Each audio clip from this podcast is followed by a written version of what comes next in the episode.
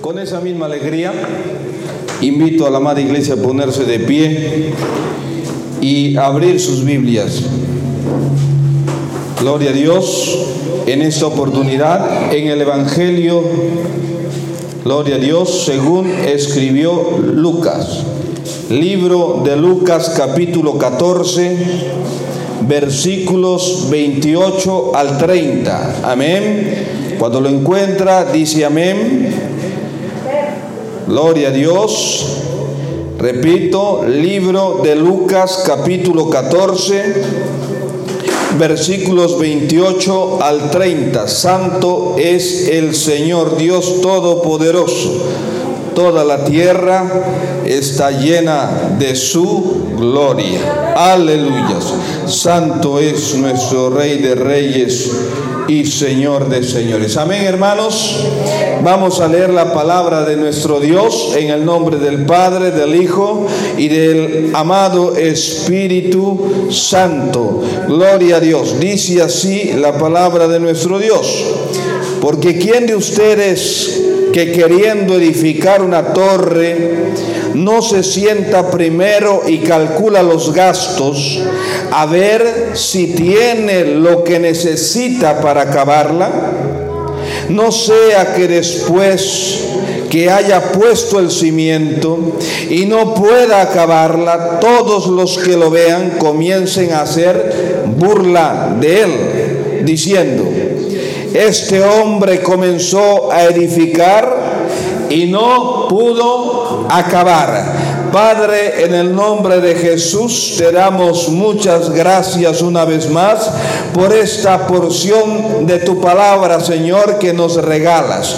Padre, abre, te pedimos, Espíritu Santo, nuestro entendimiento. Aquí estamos tus hijos, tus hijas. Queremos escuchar tu voz. Háblanos, Señor, ministra todo nuestro ser, cuerpo, alma y espíritu, Señor. Padre, te pedimos que mientras predicamos tu palabra, mientras ministramos tu palabra, sea reprendido, Señor, todo espíritu contrario a tu Santo Espíritu, Señor. Todo aquello que quiera interferir, que quiera robar esta palabra tuya, esta semilla tuya, sea reprendido en el nombre de Cristo Jesús. Te adoramos y te bendecimos en el nombre de Jesucristo. Amén y amén. Apláudele al Señor y toma tu lugar.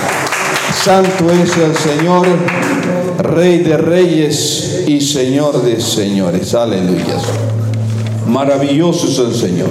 Hoy vamos a compartir el tema cómo edificar una nueva obra.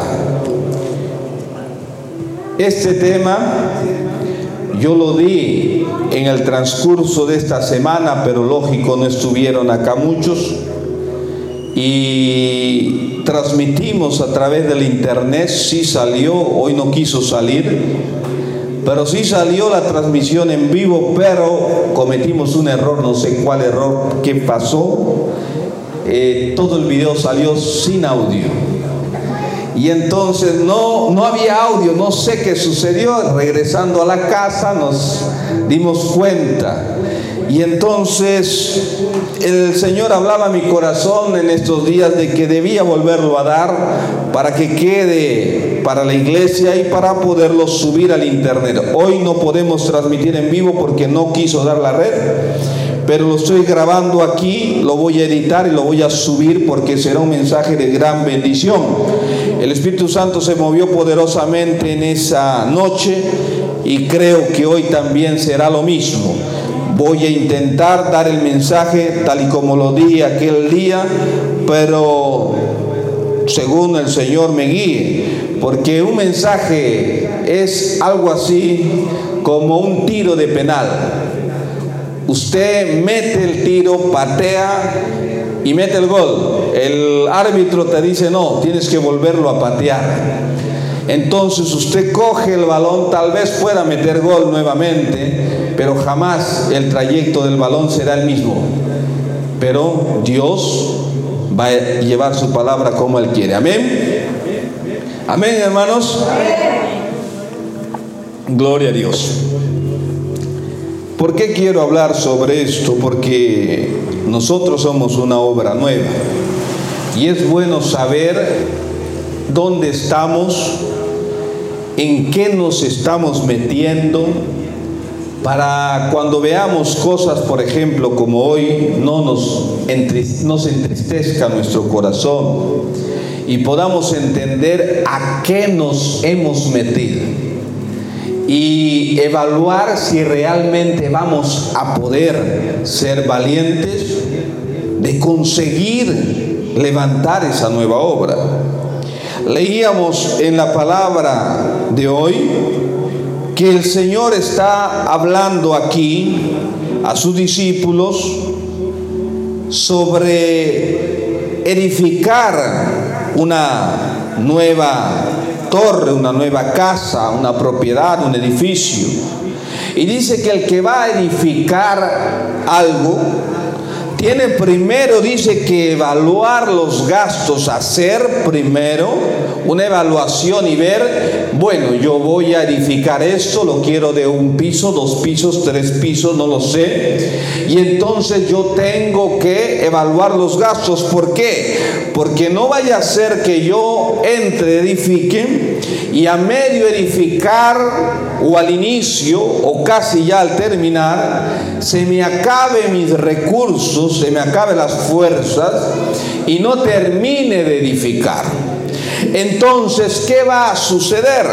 Sucederá que mis enemigos o mis falsos amigos que van a ver que yo empecé a edificar, ellos van a ver y se van a reír, se van a burlar de mí.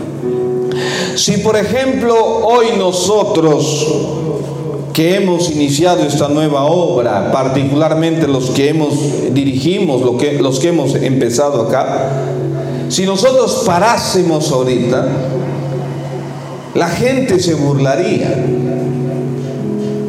Aún hermanos que nos conocen empezarían a burlarse y a hablar, ay mire, esos bien. Dijeron que podían levantar una obra del Señor. Ellos dijeron que el Señor los llamó. Pero míralos donde están. Eso fue simplemente una emoción, fue simplemente flor de primavera que salió, brotó, estuvo un tiempo, luego se secó y ya no es más. Y así vemos, no solo aquí en nuestra ciudad, sino en el mundo entero, obras que se levantan para el Señor, permanecen unos meses algunos un par de años, los que más resisten, y luego cierran. ¿Por qué cierran? Falta de economía, otros falta de compromiso, y etcétera, etcétera. Unos, por ejemplo, cierran porque no tienen el apoyo de otras iglesias madres, como le llaman, porque las iglesias madres, entre comillas, están llamadas a sustentar, a sostener las obras nuevas financieramente, porque la obra se hace con dinero, hermanos. Hay que pagar arriendo, hay que pagar servicios y a veces estamos muy limitados porque no podemos ni hacer ayuda social porque no hay. Y las iglesias madres, entre comillas, deberían tener la responsabilidad de ayudar. Entonces, hay iglesias que paran porque no tienen esa ayuda. Por ejemplo, para nadie es novedad. Nosotros no tenemos ayuda de ninguna iglesia madre. Cero, cero, cero. Never dicen en inglés. Nosotros hemos sido, entre comillas, aventureros para salir y emprender este sueño. Ha sido muy difícil, aún lo está haciendo. Y no tenemos el apoyo. Pero no solamente cierran las que no tienen apoyos de iglesias madres, sino también cierran aún aquellas que tienen apoyo. ¿Cuántas iglesias ya establecidas levantan anexos, como ellos los llaman, en diferentes lugares? Y yo he visto, mis ojos han visto anexos levantarse de obras ya establecidas y después de unos meses, seis meses, ocho meses, cerrar. ¿Por qué? Porque no pudieron. Aún teniendo los recursos, algo sucedió en el camino y tuvieron que cerrar. Ahora, el Señor nos dice en su palabra que debemos evaluar, porque dice, tenemos nosotros que evaluar porque el, el, motivo principal de edificar una obra es levantarla, dejarla firme para la posteridad hasta que el Señor venga. A veces la gente piensa de una manera distinta porque el ser humano es un universo, no todos tienen diferentes pensamientos. A veces la gente dice, pero no, yo a mí me gusta mejor en una iglesia donde ya esté todo hecho. Claro, porque allí yo voy a entrar poca responsabilidad voy a tener porque antes de que me toque a mí la responsabilidad, allí hay como 50 antes de mí. Les va a tocar a ellos, así es que yo voy a pasar acá frescolini, todo tranquilo. Conmigo no es el asunto. Y además ya está todo establecido. A mí no me gustan esas cosas de empezar de cero. A mí no me gusta eso. Mira, yo llego allá, tienen equipo de sonido, hasta juego de luces, todo ya está establecido. Ministerio de danza, música, hay de todo. Escuela dominical para niños, tienen todo. Inclusive llevo a mi hijo y allí le dan hasta refrigerio, le dan todo. Yo prefiero algo así. Es lindo ¿Quién no quisiera? Pero hay que entender algo, las nuevas obras siempre han de ser levantadas. Se tiene que levantar, es un deber del cristiano. Esas obras ya establecidas que usted dice, wow, qué buena obra, tuvieron sus inicios. Yo conozco una iglesia por acá, no quiero decir el nombre, tiene más de treinta y pico de años. Iniciaron en una casita de madera, en las fotos antiguas se ve pisito así nomás, después le pusieron un pisito así falso y etcétera, etcétera. Acá al menos siquiera el pisito ya está avanzado. Y así iniciaron. Y hoy con el transcurrir de los años han podido sostenerse y hoy ya son denominaciones, iglesias reconocidas. Pero hay un precio, ahí hay una historia. Ahora, si ellos hubieran sido cobardes los que fundaron esas obras y no se hubieran querido atrever a hacerla, ¿por qué no? ¿Para qué vamos a abrir una nueva obra? Hubieran dicho ellos en aquellos años. Si ya, por ejemplo, allá hay una iglesia, no quiero decir el nombre también, pero una iglesia ya establecida, ya, ya tiene, ya está ahí, la gente va, ya dejemos, ya esta ciudad tiene suficiente con eso, allá hay iglesia serían cobardes, conformistas. Pero fueron gente valiente, atrevida, que dijeron, no, allá hay, pero hay más necesidad todavía. Hay gente que hay que alcanzar que de repente ellos no alcanzarán, los vamos a alcanzar nosotros. Y hoy nosotros estamos haciendo de la misma manera, iniciando algo donde no había nada donde nadie miraba nada, nadie arriesgaba nada. Nosotros dijimos, aquí podemos hacerlo. Es cierto, hay muchas obras, pero eso no interesa. Por ejemplo, usted está sentado aquí y de repente en esas iglesias ya establecidas, usted no quiere ir. Por algún motivo, sus motivos ha de tener. Entonces, hay una razón de existir de las obras nuevas para alcanzar a aquellos que de repente no quieren ir a ese lugar. Dios los quiere tener acá. Ahora, el Señor Jesús es el dueño de toda la obra en el mundo entero. Y Él determina quién necesita en cada lugar. Por ejemplo, en estos días yo hablaba así. Usted es un empresario y usted tiene una empresa acá, luego levanta otra por allá, una filial por allá, otra por allá, pero tiene algunas que ya están robustas, establecidas, y usted maneja personal allí, pero el dueño de la obra es usted. Los que están contratados como administradores allí están contentos de tener el personal que tienen y no los quieren soltar. Pero usted es el dueño, no el administrador.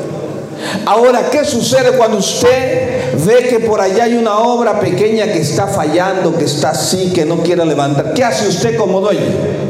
Usted coge personal de esta que ya tiene solidez y lo saca. Tal vez al administrador allí no le guste, pero él no va a oponerse porque el dueño es usted. Y saca de allí y coloca allá. Así sucede con las obras nuevas. No es que, ay, no, mira, se está robando ovejas, que no sé qué, que no sé cuánto, no, señores es que el Señor saca, David, levánteme un par de vasos de agüita allá y déme acá. Veo unas personitas, dale vaso de agua, eso es efectivo. Aleluya. Y entonces, gloria a Dios. Y el Señor saca y pone. Ahora, hermano, hermano, escúcheme bien. Usted tiene que entender eh, que usted es un privilegiado cuando el Señor te pone en una obra nueva. Y no lo digo por nosotros, porque nosotros nos dolemos también de muchas obras nuevas que están empezando. Nosotros aquí tenemos ya unos parlantes, guitarrita, tenemos asientos, otros no tienen. Yo he visitado obras nuevas que tienen seis meses, ocho meses y no tienen esto, no tienen esto, hermanos aún están reuniéndose en bancos nada más así, en círculos. Y necesitan, hay mucha necesidad. Usted es un privilegiado que el Señor lo haya puesto en una obra nueva. ¿Por qué? Porque el Señor quiere comprometerte con su obra. Ahora aquí podrás ser vigilado más de cerca. El Señor te va a pulir esas cosas que faltan pulir. A todos nos falta. ¿Por qué? Porque ustedes son los precursores. Ustedes son los pioneros en la obra nueva. Y no hablo solamente de esta. Un día, confiando en el Señor, creceremos y la historia será distinta, diferente. Pero solo vamos a crecer si permanecemos, hermano. No se sienta mal por lo que voy a decir y esto no es aludiendo a nadie. Solo los cobardes abandonan el barco abandonan la misión cuando la guerra arrecia, cuando la batalla se pone más dura y el soldado que abandona esa obra, esa lucha es cobarde.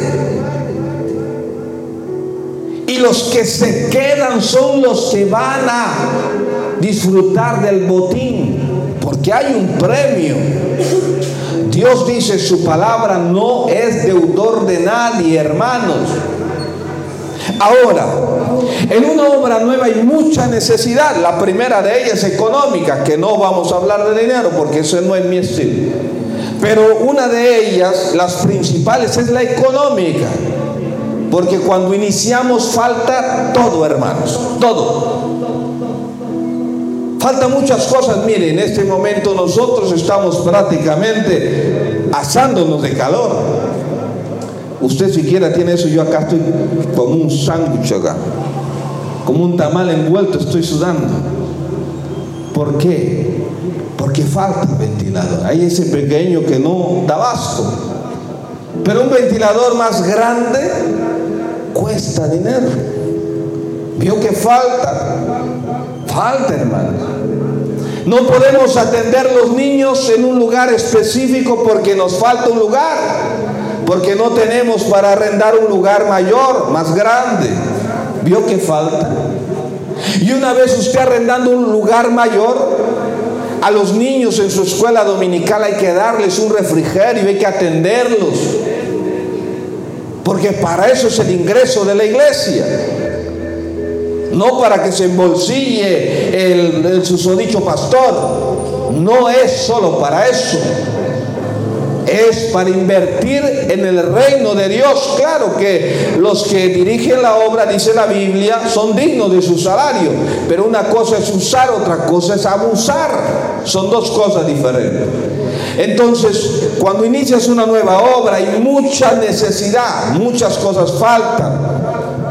Por ejemplo, aquí nosotros no tenemos teclado. Hay esos teclados tan lindos, ¿no? Yo le estoy orando al Señor, hay una marca que se llama Cor. Es la mejor marca en teclados, pero vale unos miles de soles. Por allí uno medio medio, creo son de tres mil en adelante. Es la mejor marca, hermanos. Pero para Dios no hay nada imposible. Un día lo tendremos con teclado diferente. Porque las alabanzas son ministradas con el teclado viendo? Al momento de la prédica alguien está en el teclado ministrando. Todo eso ayuda. ¿Avió? Hay mucha necesidad en una obra nueva. Ahora, por ejemplo, una vez que ya usted tiene, digamos, los instrumentos, hay necesidad de recursos humanos porque usted puede tener todo el dinero, pero no hay recursos humanos, no hay talento, no hay gente con ministerio, con la pasión en el corazón para venir. Ahí está el tremendo piano, la mejor marca que usted quiera, el teclado, pero no hay quien lo toque. Y allí yo conozco iglesias ya establecidas que tienen los instrumentos allí empolvados. No hay quien los toque. ¿Ah? Entonces también se necesita recursos humanos, gente. Y aquí quiero tratar un poquito, por ejemplo, necesitamos evangelizar, traer gente, ¿cierto que sí? Invitar, aleluya. Pero de repente usted dice, es que yo todavía no sé muy bien, no aprendí mucho. Dios te va a usar. No necesita saber de Génesis, Apocalipsis para usted decirle a alguien, Cristo te ama, murió por ti en una cruz. Vamos a escuchar la palabra de Dios. No estoy pasando un problema, tengo enfermedad, me ha dejado mi marido, mi mujer me fue. No sé. Dile, ven a la casa del Señor, escucha su palabra.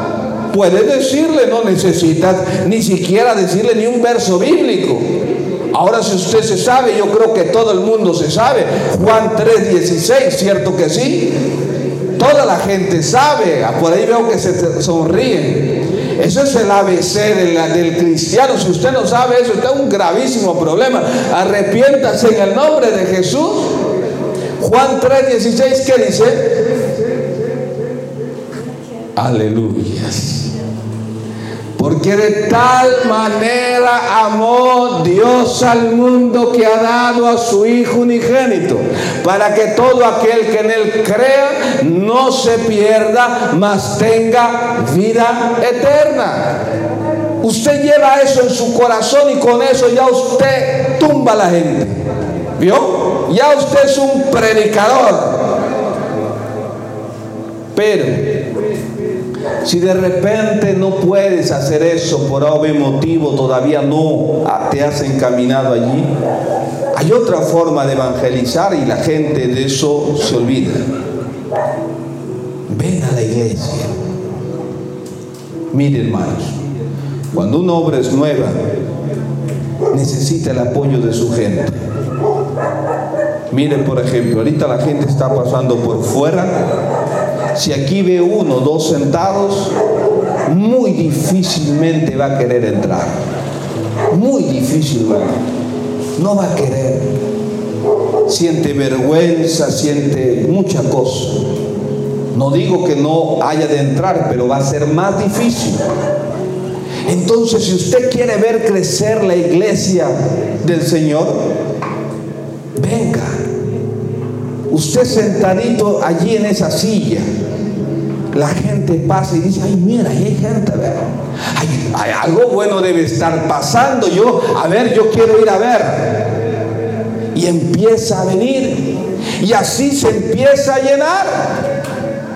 Aquí hemos tenido domingos donde ha estado prácticamente lleno, hermanos. Pero hay luchas, hay situaciones que pasan. El enemigo que el Señor lo reprenda no se queda tranquilo. Y mire lo que sucede. Pero ¿qué sucede? ¿Qué sucedería si toda esa gente tuviera compromiso con el Señor y dice, "Yo voy porque necesito escuchar la palabra de Dios y voy porque necesito ponerle mis peticiones al Señor, voy porque necesito adorarle al Señor, pero también yo voy no solo por mí, sino voy por mis hermanos, por la gente que necesita verme a mí allí en esa silla." Yo hago falta allí, usted hace falta. ¿Usted no quisiera ver todo este lado acá también gente llena? Comprar más sillas, porque aquí caben 12 asientos más, aquí caben cómodamente sentados 45 personas. Ahorita solamente tenemos 30 asientos allí.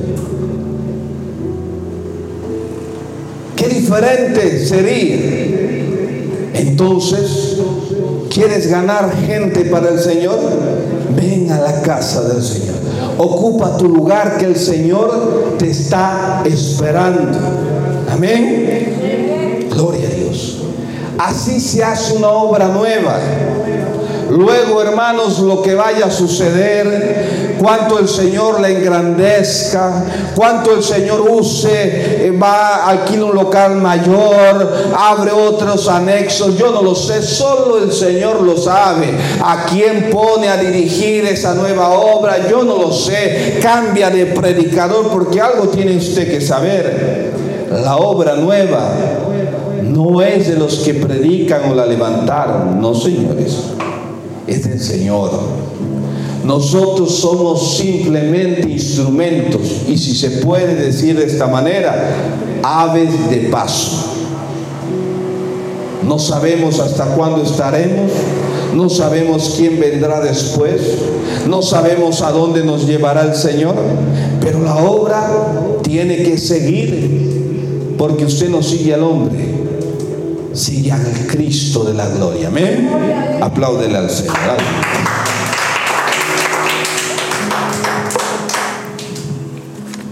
Ahora, hay algo que tenemos que saber ya en el caso nuestro. A veces, si te tocas con esto, no te dejes engañar, no te dejes manipular, porque hay gente manipuladora y te va a decir, en esa obra nueva no es de Dios porque un mal siervo se atrevió a decir no tienen el Espíritu, como si él tuviera la licencia del Espíritu, que el Señor reprenda al diablo. No, señores, no te dejes engañar. Ahora, una obra nueva puede decir, no, porque ellos no tienen cobertura. Si yo le diera mi cobertura, entonces si fueran una iglesia. Yo quiero decirte algo. Pareciera, es una, es una tristeza esto, pero pareciera que hoy fuera como una mafia de las coberturas. ¿Por qué?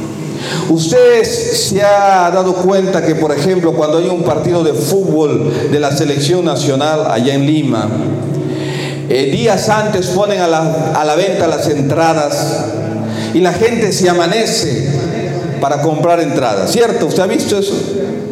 Pero ellos no compran para ellos. Ellos compran y acaparan las entradas y luego las salen a revender.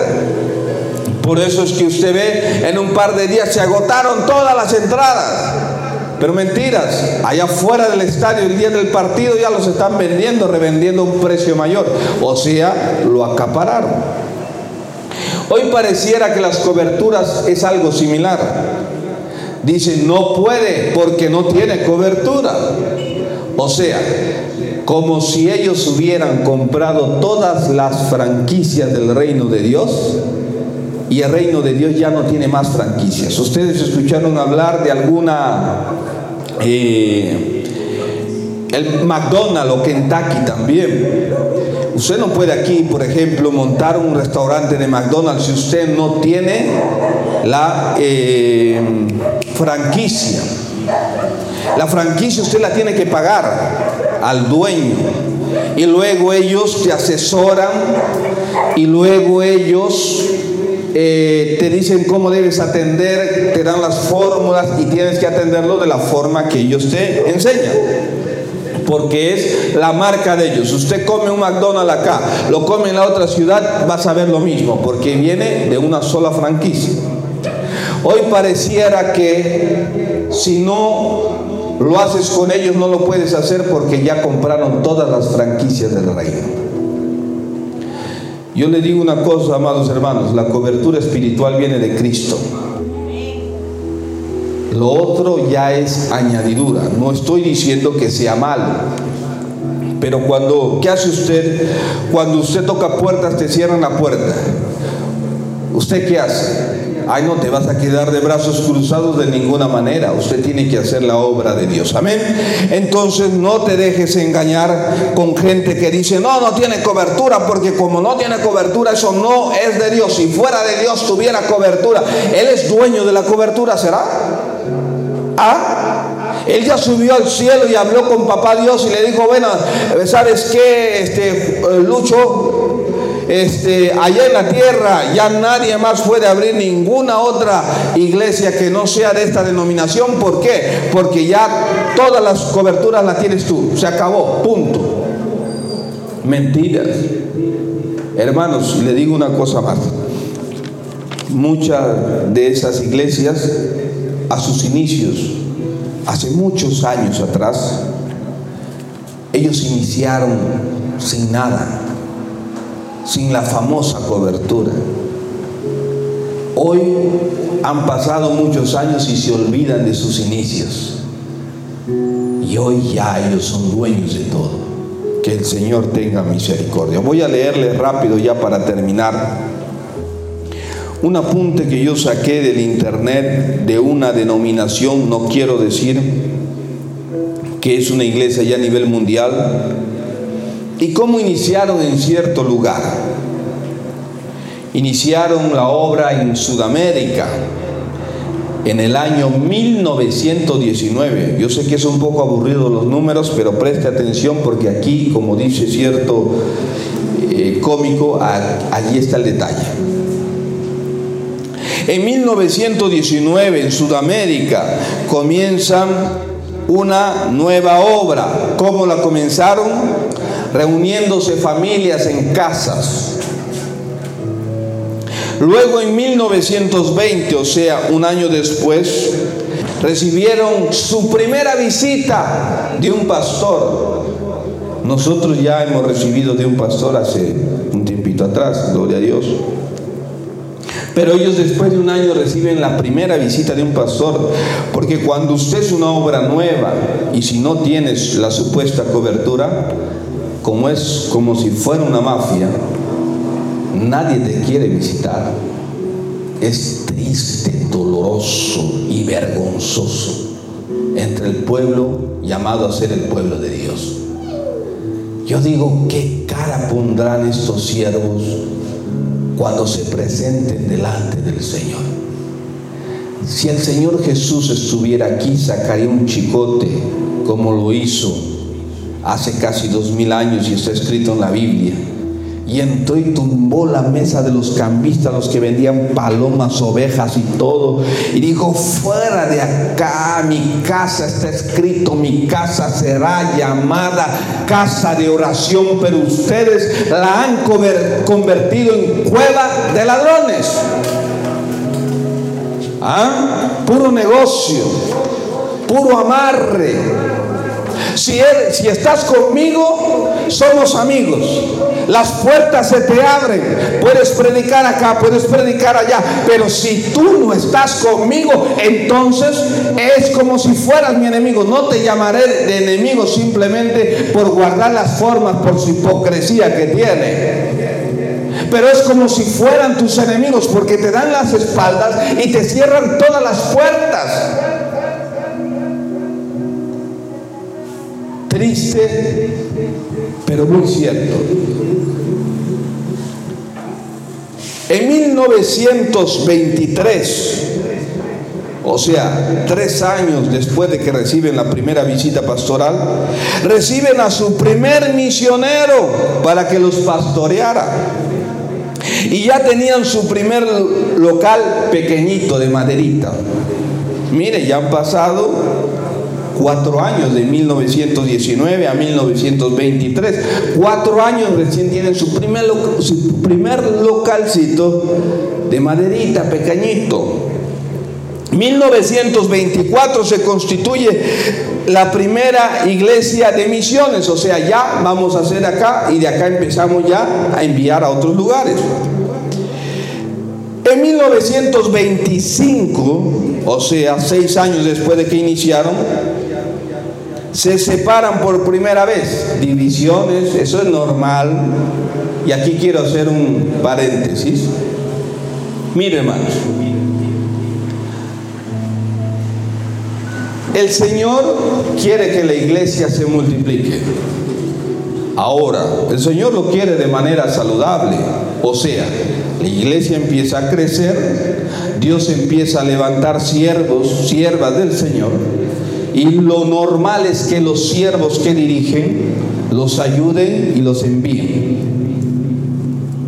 Para que la iglesia siga extendiéndose, pero no para hacer un negocio, no para levantar una hegemonía, sino para que la iglesia crezca. Pero cuando no hay ese sentir saludable de los siervos que dirigen esa iglesia, entonces empieza la fricción. Porque los que están allí sentados con el llamado de Dios ardiendo en sus corazones quieren abrir una nueva obra. Quieren. Pero como están acá los otros los están amarrando, no los quieren soltar, ¿qué va a suceder? Lo normal es que ellos cojan y le digan, ¿sabe qué, pastor? Siento en mi corazón abrir una nueva obra.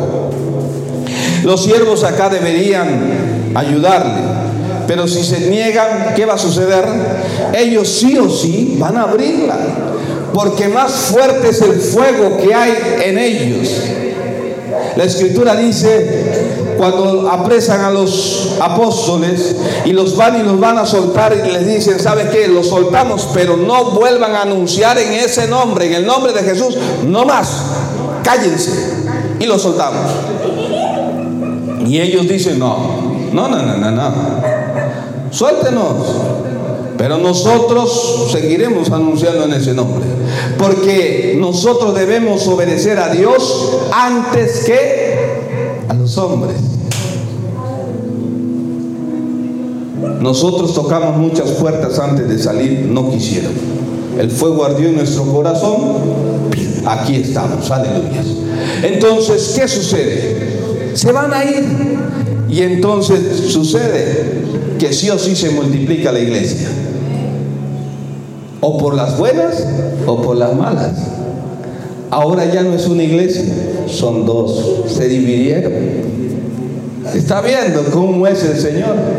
Y si no sigue entendiendo ese mal siervo, se seguirá dividiendo. Y ellos le llaman división del diablo. Eso no es de Dios, mentira. Es Dios enviándole juicio, hablándole fuerte a su corazón para que entienda que la obra tiene que crecer se separan. 1929. Estos dos grupos permanecen enfrentados. Peleas entre ellos, dice. En ese año, con la ayuda de un pastor, se volvieron a unir nuevamente y eran como 80 miembros. Desde 1919 a 1929 han pasado 10 años, apenas tienen 80 miembros. Así es que no se desanime. No se desanime, hermanos. Aquí ha habido momentos en que hemos llegado a 30. Solo Dios sabe qué ha sucedido. Aleluya. En 1930 dice reciben un terreno de donación y edifican un templo de madera, ya más grandecito.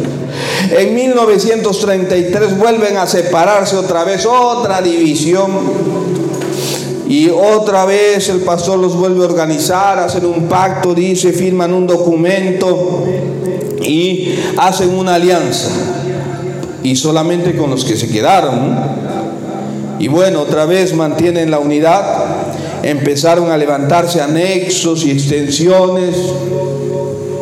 En 1936 viene un hermano brasilero desde su país, un misionero, y compra una chacra.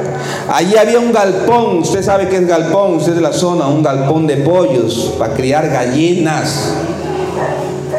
Y allí empiezan a reunirse otro grupito y empiezan a hacer una obra nueva en ese gallinero. Usted no está en un gallinero.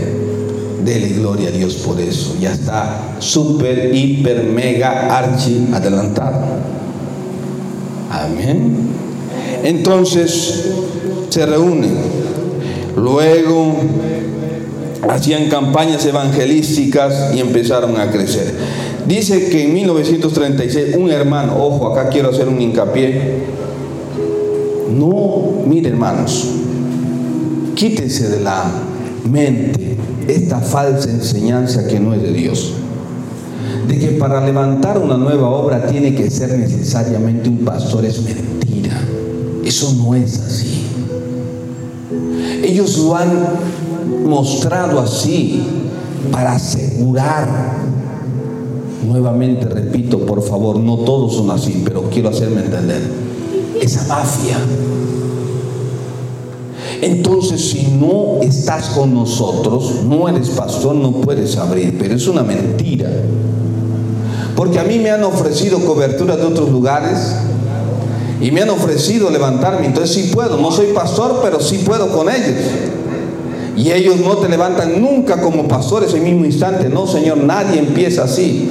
Primero empiezas como obrero principiante durante un año después de los récords de los diezmos y etcétera, unas evaluaciones que hacen, ya recién usted te ascienden a pastor principiante durante los dos primeros años. Bueno, cada denominación diferencia, pero algo así se parece. Entonces, es mentira. Para abrir una nueva obra, hermano, necesita simplemente alguien que tenga fuego en el corazón y quiera abrir. Ya después, si te levantan como pastor, querubín, arcángel, yo no sé, ya eso será de Dios.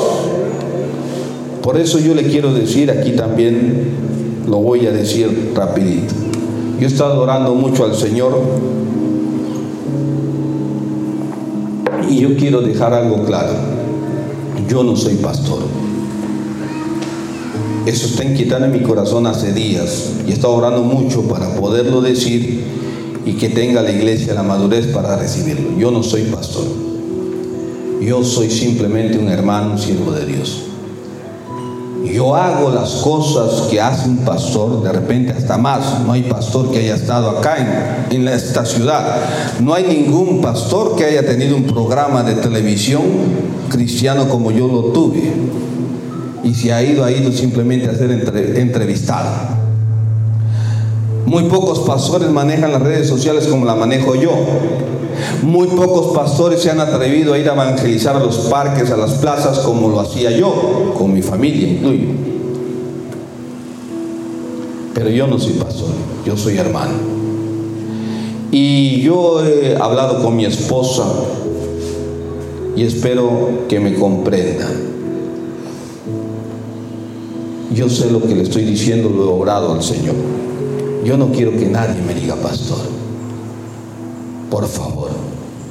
Si se te escapa, no te ofendas, ¿no? Yo sé tu cariño. Dime hermano. ¿Sabe por qué? Yo le he dicho al Señor, por todo lo que he pasado en la vida y he sufrido, he tocado las puertas, nadie me ha querido levantar como pastor. Quiero hacerme entender algo no estoy resentido, no hablo mal de los pastores, pero el término pastor me causa revolución en el estómago. Por lo malos siervos que hay, hermano. Por lo malos que han sido conmigo. Por lo mal que me han tratado. Y sabe, por eso yo le he dicho al Señor, yo no quiero que me llamen pastor. Llámeme hermano. Hoy he cambiado en mi Facebook, donde tenía misionero Richard, ya no más. Le he puesto hermano Richard. Llámeme así. Me siento más tranquilo, más identificado, más cercano a ustedes. Si algún día me levantaran como pastor, me ungieran, lo que sea, me den título, lo que sea, eso ya no me interesa. Deja el título, lo recibiré, pero yo quiero seguir siendo llamado el hermano Richard. No quiero más. Me acordaba en estos días, yo comentaba en la casa de unos hermanos, ¿usted se acuerda del hermano Pablo? el que llevaba su programa en la televisión, un mensaje a la conciencia, un momento de reflexión en la voz del hermano Pablo, ¿no? Años llevó su ministerio, él era pastor, pero él quería que le llamaran hermano Pablo. Porque mucha gente, por hacerse llamar pastor, abusa. Son malos, no todos y yo no quiero. Amén. Entonces entiéndame, aquí no hay pastor, yo no soy pastor, mi esposa tampoco lo es, somos hermanos. No quiero engañarle a la gente, nunca le he engañado. Por ahí hay gente diciendo que yo me he autoproclamado pastor, mentira. Yo no quiero ser pastor, en el buen sentido de la palabra. Haré, pastorearé, haré todo el trabajo, eso y más pero como título no lo quiero, me causa náuseas. Perdóname, por favor, por lo malo que han sido conmigo. Ustedes no saben todo lo que hemos llorado. Mi esposa me conoce. He estado a punto de morir y todo, por la depresión tan grande cuando me han levantado persecución. Por eso, hermana, tú que pasas ese problema y que ves cuando más necesitabas un problema, otro problema, ¿no? También lo he vivido yo. Y por eso yo sé. Por eso cuando yo veo que alguien llora, me duele mi corazón. Pero esa gente de allá, no todos, no les importa nada. Están más preocupados en sus carros, en sus cosas. No les importa. Entonces no necesita ser pastor. Ya después del título, haga lo que quiera. Yo quiero ser recordado como el hermano Richard. Y una petición que hago, mi esposa sabe una de mis peticiones, siempre cuando andaba yo en Japón, luego en Colombia, yo le decía a mi esposa, el deseo de mi corazón es que el día que yo parta de este mundo, no sé cómo, pero mis huesos se entierrenlo en Puerto Maldonado, le pedí a mi esposa. Y ella me decía, no hable de eso. No, sí, ese es el deseo de mi corazón. Y hoy añado un deseo más a eso. El día que me entierren, pongan allí el hermano Richard. No me pongan pastor, porque me levantaré de mi tumba y borraré eso. No quiero. Amén. Gloria a Dios. Y luego, ya acelero aquí, en 1900, de 1942 a 1944 construyeron un templo, dice, ya medianamente grande y en un terreno donado y le dice, hicieron un culto de acción de gracias. Mire, y le pusieron por nombre Soar, no digo la denominación, pero nombre le pusieron Soar denominación tal, SOAR, como aquí por ejemplo, denominación tal, la Gran Comisión, ¿sí? Algo así. En 1946 por fin se constituyó formalmente la iglesia llamada SOAR con su junta directiva con 54 miembros. Esta que les narré de la casita del gallinero empezó en 1936 Y en 1946, recién después de 10 años, le pusieron formalmente su nombre, Soar, y levantaron su junta directiva, presidente, vicepresidente, tesorero, etcétera, etcétera, ¿ya? Y la constituyeron legalmente como iglesia en la institución pública en el Estado con 54 miembros registrados. Después de 10 años, 54 miembros. Cuando usted le diga, pero ustedes vean, ni junta tiene nada, no importa. Dile, yo voy a adorar a Dios. Dios no va a venir por junta directiva. Más bien a esos malos tesoreros que hay por ahí en esas juntas, que se malversan los dineros de la iglesia, les va a pedir cuentas el Señor. Así es que no te dejes engañar. En 1962, después de varios años de luchar, de continuar creciendo, se mudaron de templo y construyeron una nueva obra material noble. Ponte de pie aquí terminado. Empezaron en 1936 en 1946, luego de 10 años, recién instituyeron con su junta directiva y 54 miembros, y en 1962 su primer templo de material de ladrillos. Quiere decir que después de 10 años, 46 al 62, ¿quién me ayuda a los matemáticos allí? De 46 a 62 hay 10 y 8 años, ¿no? Sí, claro, sí. No, 18, 16 años, ¿no? 16 años después, recién tuvieron su primer templo de ladrillos. Pasaron 26 años para que tuvieran su primer templo de ladrillos.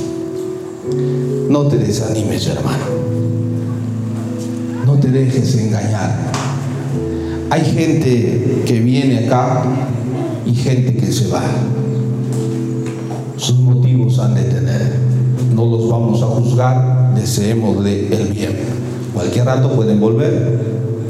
Pero los que estamos, vamos a permanecer. Luchemos por permanecer hemos venido a trabajar para el Señor. Amén. Gloria a Dios Padre, en el nombre de Jesús. Te damos gracias, Señor, por este tiempo. Gracias por tu palabra.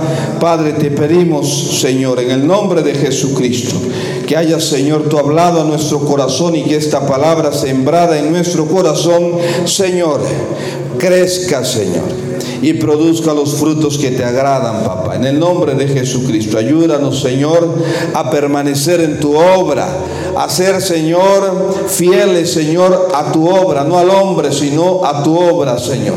A sentir privilegios, Señor, de ser, Señor, elegidos para un ministerio, Señor, esforzado y valiente. En el nombre de Jesús, ayuda, Señor, a esta nueva obra a crecer, papá, a levantarse, Señor, con poder Señor. Padre, ayuda, Señor, a esta nueva obra, Señor, para que los recursos económicos lleguen y los recursos humanos también. En el nombre poderoso de Jesús, te pedimos que esta nueva obra, Señor, sea conocida por su sana doctrina, por el amor entre hermanos, Señor. En el nombre de Jesús, por el compromiso, la decencia, Señor, el orden que se debe de llevar. En el nombre poderoso de Jesucristo, Padre oramos por aquellos que tú vas a añadir, que sabemos que deben de estar acá, Señor, pero que hay algo en sus vidas que todavía está atrapando, Padre, está atando, Señor. Corta eso, Padre, rompe esas cadenas, reprende al maligno, reprende el engaño, quita todo temor, toda venda de los ojos, Padre, y tráelos con lazos de amor en el nombre de Cristo Jesús. Amén y amén. Glorias al Señor, aleluya.